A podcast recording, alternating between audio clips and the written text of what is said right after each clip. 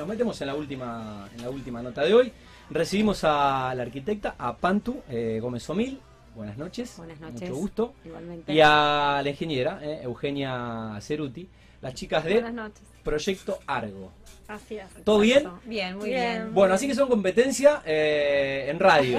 ¿eh? No, no, Eh, no, no, no, nada. nos- a Mundo Construcción le surgió competencia. ¿eh? No. Están, mira, casualmente la mm, Marisol, la, la invitada anterior, eh, me estaba contando que estuvo haciendo unos trabajos eh, de iluminación, eh, ofreciendo, eh, haciendo un servicio en Radio Boeing.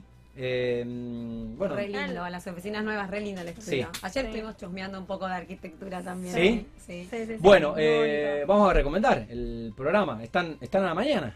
A la Con- mañana. de Nacho, y- está la- Nacho. Russo está a la mañana. En todo pasa, una vez por semana, generalmente miércoles o jueves. Estamos un ratito hablando de arquitectura en general, con distintos temas semanales, pero está bueno. Bueno, re lo- interesante. Bueno, voy a ver si, si las, las escucho las escucho un día. Eh, es una especie de micro. Sí, exacto, es un micro. Ok, bien. Bueno, em, Proyecto Argo. ¿Cómo surgió?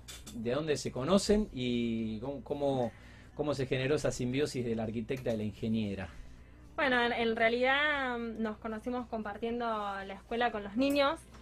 Eh, y bueno, y las dos conversando todos los días de un tema y de otro.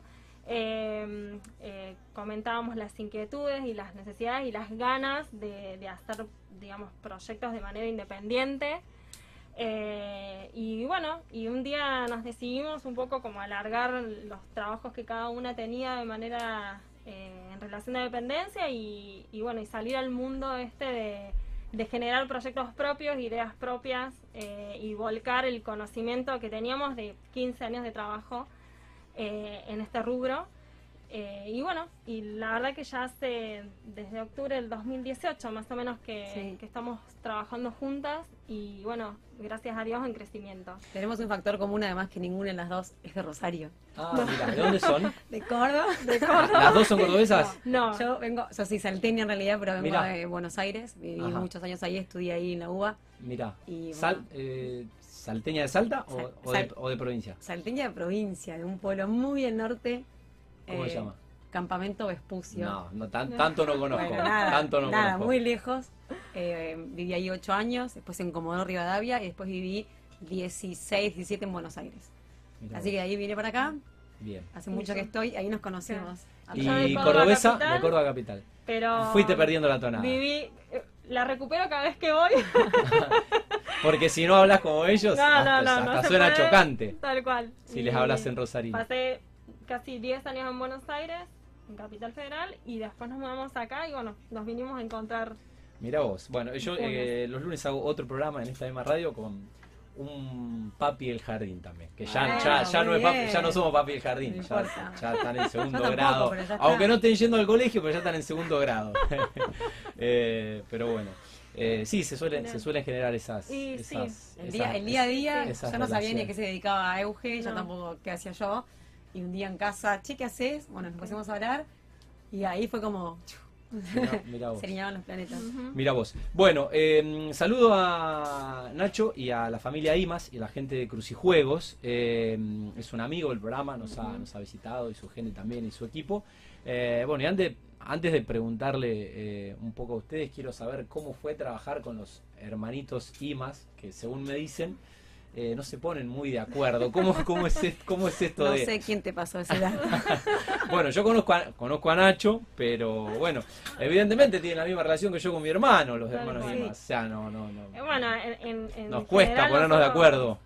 Independientemente de, de, digamos, en este caso es Nacho, que, que la verdad ambos son excelentes personas.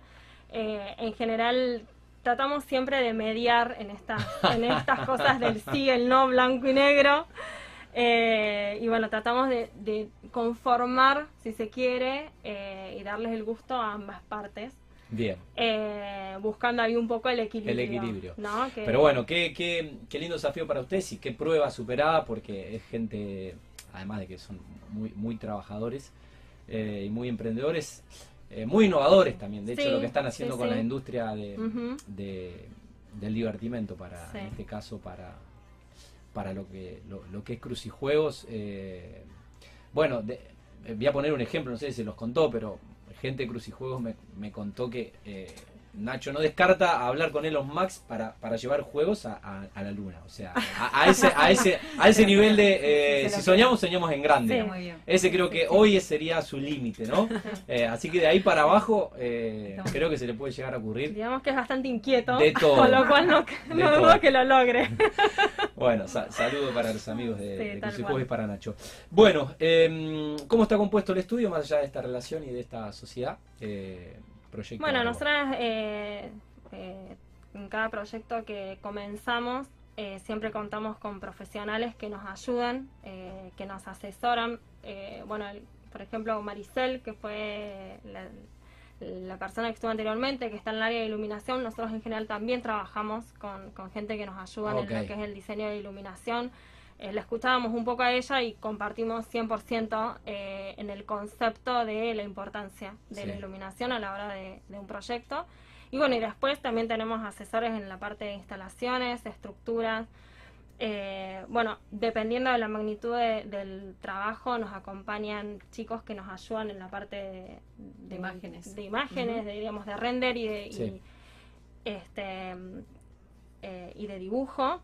Eh, y bueno, pero en general lo que es el proyecto trabajamos mucho juntas y, y la obra la llevamos a la par. No me pregunté por qué Argo.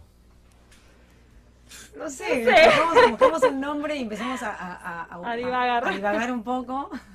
Y encontramos era, que era una constelación. Ah, eh, viene por ahí. Exacto. Sí. Bien. Que estaba, nos gustó. Que Bueno, le hice una pregunta fuera de guion y las compliqué. No, no, pero No, no, es que no, nos lo han preguntado varias veces y la realidad es que no tenemos una historia particular con, con, Con el el nombre. nombre. Tenemos como muchos Es, detractores, es es pero... difícil, a mí me pasa cada, vez, que, Eh, cada vez que arranco un programa de sí. radio, Sí. bueno, este era re obvio, re, re básico, pero es Aparte tema son- buscar nombres. Es Son como esas difícil, cosas que, decís, bueno, arranquemos así y después vamos viendo y bueno, y como que fue quedando, fue quedando, fue quedando y ya nos encariñamos. parte nuestra. Y quedó, una joda y quedó. Sí, ya está. Está, el dicho. Eh, bueno, desde el 2018, o sea que Sí, eh, sí. ya tres años en, en- en el mercado. Eh, ¿Cuáles son los servicios que ofrecen? Porque eh, obviamente no solo es arquitectura, sino también está la, la parte de ingeniería. Sí, Sí. em, Bueno, es bastante amplio porque hacemos diseño, eh, o sea, los últimos años nos, nos volcamos mucho más al diseño de oficinas, eh, locales comerciales, eh, abarca de todo, desde el proyecto, desde la cotización, desde la factibilidad. eh, hace- muchas veces hacemos presupuestos que después no llegan a, a finalizarse, pero bueno, la realidad es Sí. que, que abarca muchísimo todo lo que es el diseño, no solamente del proyecto en sí, sino también la estimación de costos, que, que es súper importante porque por ahí viene un cliente y necesita, bueno, la factibilidad de esto, quiero hacer esto, es posible, tengo tanto dinero o cuánto me puede llegar a salir. También eso lo hacemos como, Sí. como estudio. Em, ¿Cómo se inicia un proyecto? Eh, ¿Y cuáles son los primeros pasos para, no sé, alguien que tiene la posibilidad de arrancar con, con una franquicia? Ya que estoy con. el- Ujú. le paso el chivo del programa de los lunes de- del mundo emprendedor. El otro día charlamos el tema de los franquiciados y demás. Em, ¿Cómo se inicia un proyecto? Eh, ¿Y cuáles son los primeros pasos que tendría que dar de la mano de ustedes para, bueno, comenzar con un comercio?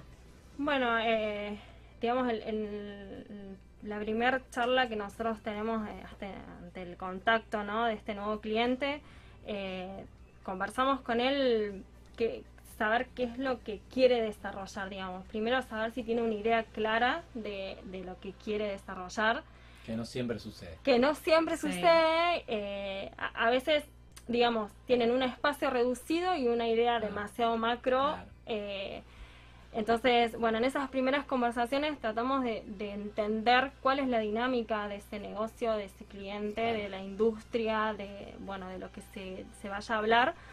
Eh, y a partir de ahí tratamos de hacerles una propuesta que para nosotros es el anteproyecto, eh, en donde la idea es una distribución general de los espacios. Entonces, ante una superficie dada, decir, bueno, las necesidades era un comedor, dos oficinas, una sala de reuniones. Bueno, en esta superficie podemos hacer esta distribución general.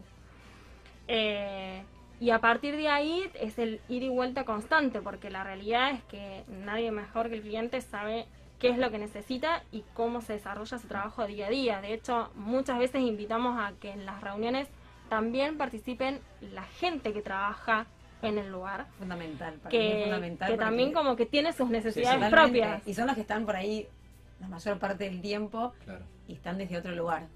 Tal sea, cual. No es la- el mismo lugar que, Sí, el jefe. que el jefe. Sí. ¿entendés? El jefe tiene como otra, otra, Otra visión, visión, Totalmente. sí. Entonces Sí, porque importante. hasta en el diseño del escritorio, por ahí el, eh, el cliente, el que nos contrata, dice, no, quiero una mesa grande de tal forma.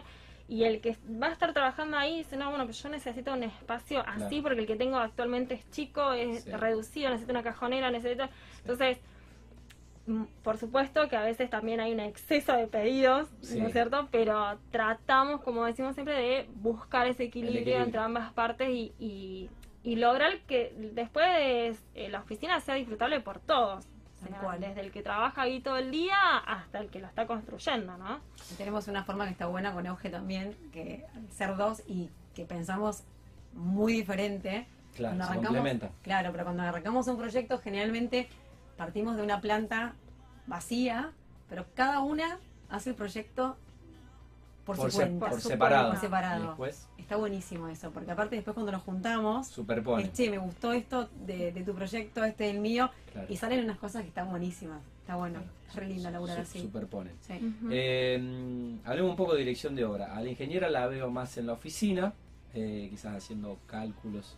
Eh, a vos no sé si te veo con el casco, pero eh, hablemos del seguimiento de obra. No. Hay que ir a la obra, eh, No, no. hay La que hacer que- informes semanales, Somos dos ver los detalles. Somos No, dos no. soldados. La Son verdad que dos ahí, soldadas. sí, Dos sí, sí. soldadas. La verdad que ahí creo que no sé quién es más pasional por ir a la obra de No, las dos. Vamos, vamos juntas a la obra, ¿Van nos reunimos, Sí, sí, sí. sí, pero Sí, lo disfrutamos. eh, Es lo, creo que disfrutamos de hacer el proyecto y después Yo creo que nos gusta más la obra las dos que el escritorio y los cálculos Sí. y los proyectos. Está bueno. Sí, eso. sí, Está sí, sí. buenísimo. La obra nos Porque gusta mucho. estar. A mí me gusta más taconear los showroom, según mi socia. claro. Eh, sí, la realidad es que, que una obra no se hace desde un escritorio. Eh, no no, no existe ese Hay concepto. En la obra hay que estar, hay que estar en el día a día. Eh, los detalles constructivos los ves en obra. Eh, y, y también a veces hasta algún cambio podés implementar estando en obra. Ya con un proyecto concluido, muchas veces estando en la Sí, obra, decimos, "Che, pasado". pero Adaptar o Acá- readaptar. Sí, Claro, totalmente. acá la verdad que podríamos, y lo conversamos con el cliente y surge una nueva idea en el medio del desarrollo de la obra. Porque Eh, están ahí. Sí. Porque estamos ahí. Eh, Bueno, más allá que por supuesto siempre, eh, dependiendo de la magnitud, tenemos mayor o menor cantidad de gremios eh, de manera conjunta, trabajando de manera simultánea, con lo cual hay que coordinar. Eh, Todo. todo, porque la, la realidad es que hay que coordinar para que no haya superposición de nada y hay que Sí. coordinar para que entre ellos se vayan entendiendo. Sí, porque es una cadena. No, totalmente. Y el resultado de, Exactamente. de- de una obra cuando realmente tiene una dirección presente es Es otro, absolutamente distinta. sí. En tiempos, en calidad, en todo. Se Ajá. nota. Es como si, si yo este programa lo hiciera por Zoom, por ejemplo. Tal. Gerard se pone a comer pizza y se olvida que estamos al aire. Bueno, Gracias a la gente de pizza. Y ya los vamos a saludar. Bueno, eh, ¿cuáles son un poco las, no sé, si las tendencias o qué se está usando o qué, qué están pidiendo y qué se está pudiendo hacer también en Sí, este contexto? sí, sí. Bueno, en cuanto a lo que son oficinas, bueno, ahora, sobre todo post pandemia, creo que viene un replanteo de la forma de trabajo que es súper interesante, donde la mayor parte de la gente, en un porcentaje muy alto, eh, disfrutó mucho el, el home office, Sí. está de acuerdo con trabajar, entonces Sí. los Muchos que no tienen ganas de volver. Tal cual. Entonces, la idea de todas las empresas es volver a tentar al empleado para que vuelva a las oficinas. Entonces Sí. se plantea como sistemas híbridos de un poco home office, unos días eh, presencial, digamos, en, en oficina. Entonces, todo eso lleva a ofrecerle al trabajador espacios más similares a su casa. Claro. Espacios más amplios, con iluminación natural, Mm. con espacios de esparcimiento, o sea, de lugares donde uno se, Se sienta más gusto. confortable, totalmente. Yo creo que Y, si- Venía un y sin poco. los hijos saltándole, hijos, saltándole. también. Pero bueno, todo tiene su pro y su contra. Obviamente. El trasladarse, el tiempo que uno. Obviamente, sí. Rosario todavía es una ciudad donde los tiempos de distancia, o sea, Son las distancias relativamente entre trabajo y casa Sí, son para ustedes que viven en Buenos Aires, sí. Sí. Es terrible, porque vos en Buenos Aires podés estar tres horas viajando para ir a laburar. Durísimo, durísimo. Es mucho, son tres horas que no estás en tu casa, Igual además. siempre se puede estar peor. Sí, siempre, siempre. Ejemplo, San Pablo. Bueno, siempre. Cuatro Tal horas cual. para ir a laburar y cuatro horas para volver. Y laburar ocho. Bueno, por eso, Capaz. yo creo que están de fiesta ya, Sí, sí, que sí. pueden laburar en su casa. Pero Eh, eso. bueno, y, y cómo es un poco empezar a trabajar con esta nueva normalidad que muchas cosas van a quedar establecidas Sí. y no vamos a volver a, al pre-pandemia, me parece. Sí. Sí, sí la, la Algunas cosas serán, que- serán buenas y ventajosas que van a quedar. Pero hay cosas que Sí. creo que está bueno también tomarlas. Como que, que Sí. queden y está bueno que queden. Sí, lo bueno. Lo Sí. bueno, exactamente. Bueno, lo que es bueno para uno no es para el otro a veces, pero... Sí. Sí, a, a nivel obra, nosotros estuvimos el año pasado en plena pandemia haciendo una obra muy grande y mm, la realidad que costó, costó implementar todo lo que se necesitaba eh, para Sí, que la sobre gente... todo porque no había eh, stock de materiales Sí, o, había- o no había precios. Había faltante de materiales, había faltante de gente también porque con la cuestión de que muchos no se podían Sí. trasladar en colectivos, entonces también se nos dificultaba. Eh, bueno, abrían, cerraban, aumentaban cupos, sacaban cupos, eh, eh, fue complejo, fue complejo, pero también fue complejo el, que, el que las personas que trabajan en las obras entiendan que algunas cosas habían cambiado, porque lo más natural de la obra era que vos llegabas y te compartían un mate. Sí. Entonces eso hubo que, que volver a, digamos, intentar llegar a ellos a, a- a- y Sí, generar una conciencia bajarle, de cero. Bajarle el- ese concepto, ¿no? Nos Sí. tenemos que cuidar porque si acá se cierra la obra nos quedamos todos Ahora sin estamos, el trabajo. estamos con una obra grande donde justamente también coordinamos los gremios para que no trabajen todos juntos. Sí. Que antes era, Sí, sí. Todo. era un espelote, tenías 20 personas adentro, Sí. uno encima del otro. Eh, Hoy tratamos sí. de que no. Hoy tratamos de que no, tratamos de Eh. poder coordinar los horarios. Sí. Exactamente. Em, bueno, hablé un poco de, del stock. Eh, el faltante bueno, genera sobre, sobre Sobre demanda demanda. eh, y escasea la oferta. Ujú. ¿Qué pasó en estos primeros seis meses de- del año? ¿Cómo han sido los precios? Bueno. Después de un mínimo histórico Tal cual. en cuanto a precios de la construcción, Tal el cual. 2020. Tal cual. Sí, a, En a ver, dólares, lo que fue histórico en dólares. En, en el verano fue explosivo, porque la realidad es que eh, las personas, hablando en, obras generales, ¿no? La, la Sí. gente, digamos, no se iba de vacaciones a ningún lado, estaba claro que no iban a irse al exterior y demás, entonces dijo, vamos a remodelar la casa, vamos a hacer pileta, vamos a... Eh, quincho. el quincho, entonces no había nada, no había Había- arena, no había había arena. cemento, no había hierro, no había nada. O sea, pero Y- tenía y- que ver y también cosas con que que la había no demanda era... No, La demanda era muy bueno. alta, un poco que lo, sí, que, que se quedaban con el material, eh, entonces bueno, fue un poco caótico, la verdad que en el verano fue caótico. Eh, ahora un poco se normalizó, pero bueno, la venta de materiales ha sido el doble de lo que fue en años anteriores, o sea, pre-pandemia. Sí. Eh, y digamos, si bien digamos el dólar billete la gente lo hacía rendir, por decirlo de una manera, por, por lo que ya sabemos de materia de economía, la realidad es que ahora los materiales han aumentado, han tenido un incremento importante y eso se va licuando, esa diferencia en cierto punto se va licuando. Eh, pero bueno, eh, la industria de la Sí, la construcción es lo que es más que- se reactivó. Sí, O sea, más allá de la especulación, eh, no, no es por caerle a, al- a los empresarios, se venía de una recesión y se venía de una crisis eh, económica Sí. que era de- de- del anterior gobierno Sí. y bueno, de pronto este rubro como que explotó y tampoco había materia prima o, o no daban los tiempos eh, y bueno, también se entiende un poco el faltante de, de algunos insumos. Yo creo que siempre la base es la incertidumbre en general. Entonces, la incertidumbre eh, te, te genera esto, ¿no? Que si hay mucho trabajo, eh, están ahí como que, ¿qué hago? ¿Suelto no suelto? Claro. Porque no sabes si lo que soltaste después lo vas a poder recuperar. Sí. Entonces, Bueno. esa palabra Ay, creo que se trata resume, de, de ser argentino. resume Totalmente. todo. Y Eh, en el medio quedamos ahí todos. y en el medio estamos todos ahí, sí, Terrible. tratando de, de seguir día a día y, y bueno, ir sacando cosas. A ver, también se notó mucho eh, que no, no tenías gran variedad de materiales. O sea, a la hora de ir a las terminaciones, Sí. Era Eh, todo un no- desafío. no un desafío. 20 modelos de porcelanato, por sí, darte un ejemplo, o de que- mármoles. lo que o sea, había. Era Sí, lo lo que que había. había. Y, y a- Y había muy poco. Y hacer obra con lo que hay también Claro. es Complicado. Y Complicado, es complicado porque o, o tenías un material importado que era carísimo o te ibas a una nacional que, que a lo mejor no era lo que... que No, era lo que que el cliente buscaba y en el medio no tenías nada. Eh, entonces, hacer obra en estas instancias con esas reglas de juego también es difícil. Em, ¿Cuál es el costo estimado por metro cuadrado de oficina terminada? Porque siempre acá con los amigos inmobiliarios hablamos del metro cuadrado de departamento. Pero bueno, Sí, bueno, no, no sé si actualmente hay un precio de oficina terminado porque también tiene que ver con el cliente y con el tipo de proyecto que uno Claro. hace. Sí, obvio. Podemos hacer un proyecto, una oficina donde eh, propones eh, terminaciones de cierto nivel donde el, el cliente está de acuerdo y también podés hacer oficinas que son muy lindas que tienen la misma espacialidad pero por el material y las terminaciones que son lo que lo que hacen encarecen un poco el proyecto eh, sin dejar de ser de buena calidad son mucho más económicas entonces es difícil básicamente porque la oficina tiene mucho de mobiliario entonces eso también te marca la vara. Terminación, mobiliario, divisiones, son materia, o sea, materiales caros, pero que hay una variedad inmensa en el mercado. Entonces también tiene Yo que creo que lo importante es, es, más allá del, de- del costo en sí, es entender que se pueden hacer oficinas muy bonitas, muy delicadas, muy lindas, eh, con un presupuesto ajustado.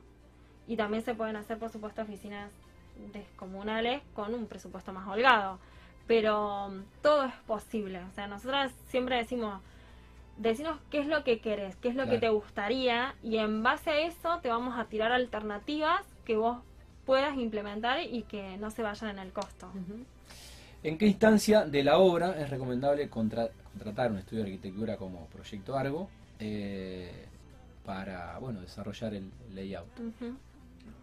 Lo antes, lo antes posible antes mejor. posible. Siempre, siempre tenemos, o sea, Sí. tuvimos experiencias donde te llaman por ahí cuando ya las papas queman y están en la mitad ya. de un proyecto y entrar en ese momento es muy difícil. Y aparte que el costo también es mucho más alto, porque hay cosas que se hicieron, cosas que son útiles y otras que no. Ujú. Entonces tenés como que dar marcha atrás en algunas cuestiones y decisiones, hasta materiales que se han comprado, que vos decís, bueno, la ¿Para verdad qué? que en este proyecto no va esto. Claro, ¿para qué? Eh, actualmente estamos con, con una empresa del- del rubro alimenticio que nos llamó, estamos súper felices porque todavía no está realizado, digamos, lo que es la cáscara de lo que van a hacer las oficinas, Claro. Sino que tenemos el espacio, en ese espacio hemos desarrollado un anteproyecto y ahora vamos Hora a cero. empezar a trabajar en esa cáscara eh, junto con el ingeniero estructuralista de para, para esto, ¿no? Para que los vanos de las ventanas nos queden bien, para que las columnas no nos molesten, para que las vigas tampoco interfieran en el cielo raso, o sea, eh, lo ideal Cuanto antes mejor. es eso. Sí, seguro. Ujú. ¿Cómo está el mercado de locales en Rosario? Mal. Porque uno camina al centro y Es Terrible, decir eso. Basta caminar al centro para darse Sí. cuenta Sí. la cantidad de locales que han cerrado. Sobre todo, los locales a la calle son la primera alarma que se prende porque son los que por ahí más complicados están. El shopping es- se maneja de otra Sí. forma, sí. pero, pero los locales a la calle, la verdad que es, es triste caminar por el centro. A los que estamos acostumbrados a caminar Rosario y, y mirar, y Sí. bueno, lo hablábamos Es- eh, es duro. con el presidente de COSIR, el colegio de, de Locales corredores inmobiliarios. históricos, Mm. bares históricos que han cerrado y Sí, sí. Ya Falabella. Bueno, Fa- Falabella es como la muestra de. Sí. Sí, de ahí para abajo. situación. Bueno, tenés de Claro. todo, De de todo. todo. Em, ¿Cómo definirían el estilo del estudio? Si es que tienen una impronta no personal, porque son dos personas, pero sí hay una simbiosis y un Sí. complemento de capacidades. Sí. Nosotras priorizamos mucho eh, la calidez y la calidad de los espacios y de los, de, de los materiales que usamos. Como te decíamos, cada cliente tiene necesidades diferentes y está buenísimo porque cada proyecto para nosotras es distinto y las necesidades de ellos también son diferentes, pero siempre buscamos la calidad ante todo y eh, el confort en el momento de trabajar. Creo que la gente hoy en día pasa muchísimas horas dentro del trabajo entre 8, 9, 10 horas, más que en su casa. Entonces buscamos que esos lugares sean lo más confortables posibles y donde uno se sienta cómodo y de gusto ir a trabajar. Eh, bueno, crean espacios únicos, según dice eh, el Instagram de la Totalmente. Proyecto Argo. Bueno, están en Instagram. Eh, ¿Y la oficina dónde está? Funes. En Funes. En Funes. No Estamos sabía, en que, Funes. no sabía que Sí. estaba en Funes. Sí. Exacto. Bueno, eh, voló el tiempo. Buen debut, Eugenio. Excelente. ¿Eh? Podríamos seguir hasta la medianoche. Te Pero... la, te la dejo, la vengo ¿Eh? mañana porque No, que nos queda la tanda larga que no salió. Nos queda la tanda larga. No, no sé cómo vas a hacer para ponerla, Gerard, pero tiene que salir. ¿eh? Eh, el agradecimiento a nuestros anunciantes. Chicas, las felicito. Bueno, desearles que tengan obviamente el mejor año posible. Ya hemos transitado el primer semestre. Y mm, gracias por venir a hablar un poco de, de la industria. gracias por la ¿eh? A invitación. ustedes, a ustedes por Eh, la invitación y por el espacio. Un gusto conocerlas personalmente. Y el saludo a Nacho Imas eh, y la gente de Cruz y Juegos que nos permitió contactar e invitar eh, a las chicas de Proyecto AR, chicas como yo. ¿eh? Eh,